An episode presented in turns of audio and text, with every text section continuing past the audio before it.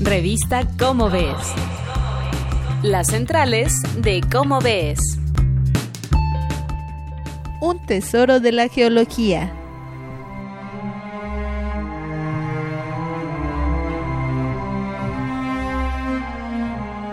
Hola amigos de Radio UNAM, soy Claudio Gesto y les doy la bienvenida a las centrales de Cómo Ves. Y como cada mes, me acompaña Sergio de Régules. ¿Cómo estás, Sergio? Hola Claudia, me da mucho gusto saludarte así como también a nuestro público. Hoy descaradamente escogí un artículo mío que salió en el número 193 de Cómo ves de diciembre de 2014 y se titula La cañada del Botachone, tesoro de la geología.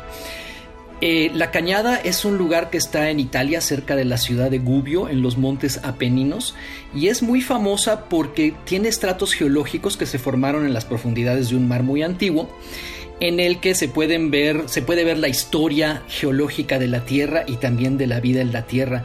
Y el lugar es muy famoso porque ahí es donde en los años 70 Walter Álvarez y sus colaboradores descubrieron las evidencias de que hace 66 millones de años hubo un impacto de un meteorito muy grande y que posiblemente fue el que causó la extinción de finales del Cretácico, que es cuando se murieron los dinosaurios.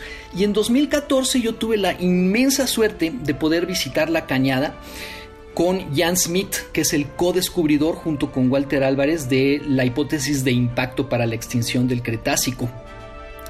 Eh, me reuní con él ya ahí en la cañada junto a los estratos geológicos y, él nos paseó por ahí explicándonos un montón de cosas. Y la primera es que todos esos estratos geológicos que se ven en las paredes del cañón, que son estas como formaciones de mil hojas de piedras, que todos hemos visto a lo mejor en alguna carretera, se formaron en las profundidades de un mar muy antiguo, de unos mil o dos mil metros de profundidad, y se forman porque todo el tiempo está cayendo sedimento al fondo del mar y el sedimento cae sobre el sedimento y se va compactando y así se forman rocas. Y al cabo del tiempo, por los movimientos de la corteza terrestre, pues estos, estos estratos geológicos pueden acabar a 600 metros de altitud, como en el caso de la cañada del Botachone.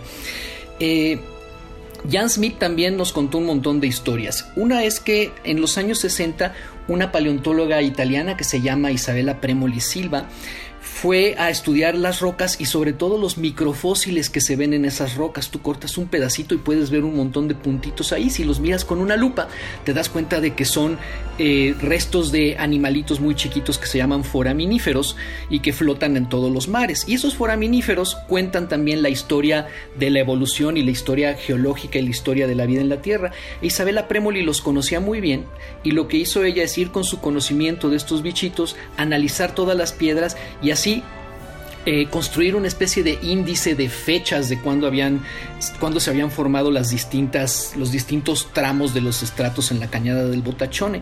Y esto les ha servido mucho a los geólogos a lo largo de los años 70 por ejemplo para eh, estudiar ahí cómo cambia el campo magnético terrestre que sabemos que se invierte y, y luego se revierte otra vez a su posición normal todo el tiempo eh, periodos muy extensos desde luego y sin ton ni son. Bueno, con ayuda de las rocas del Botachone y los estudios de Isabela Premoli, Walter Álvarez y otras personas en los años 70 también lograron establecer la historia exacta del campo magnético terrestre y por supuesto ahí también Walter Álvarez encontró después la evidencia del impacto del que les, del que les hablé. Perdón. Em, todo esto está en el artículo junto con parte de la historia de cómo llegué yo hasta ahí. Pero este lugar es muy interesante además de ser un lugar muy bonito. Entonces, repito, este artículo está en el número 193 de la revista Como ves y lo pueden ver en la página www.comoves.unam.mx. Y muchas gracias Claudia, te mando un abrazo y le mando también un saludo muy cariñoso a todo nuestro público. Muchas gracias Sergio. Esto fue Las Centrales de Cómo ves. Nos vemos la próxima.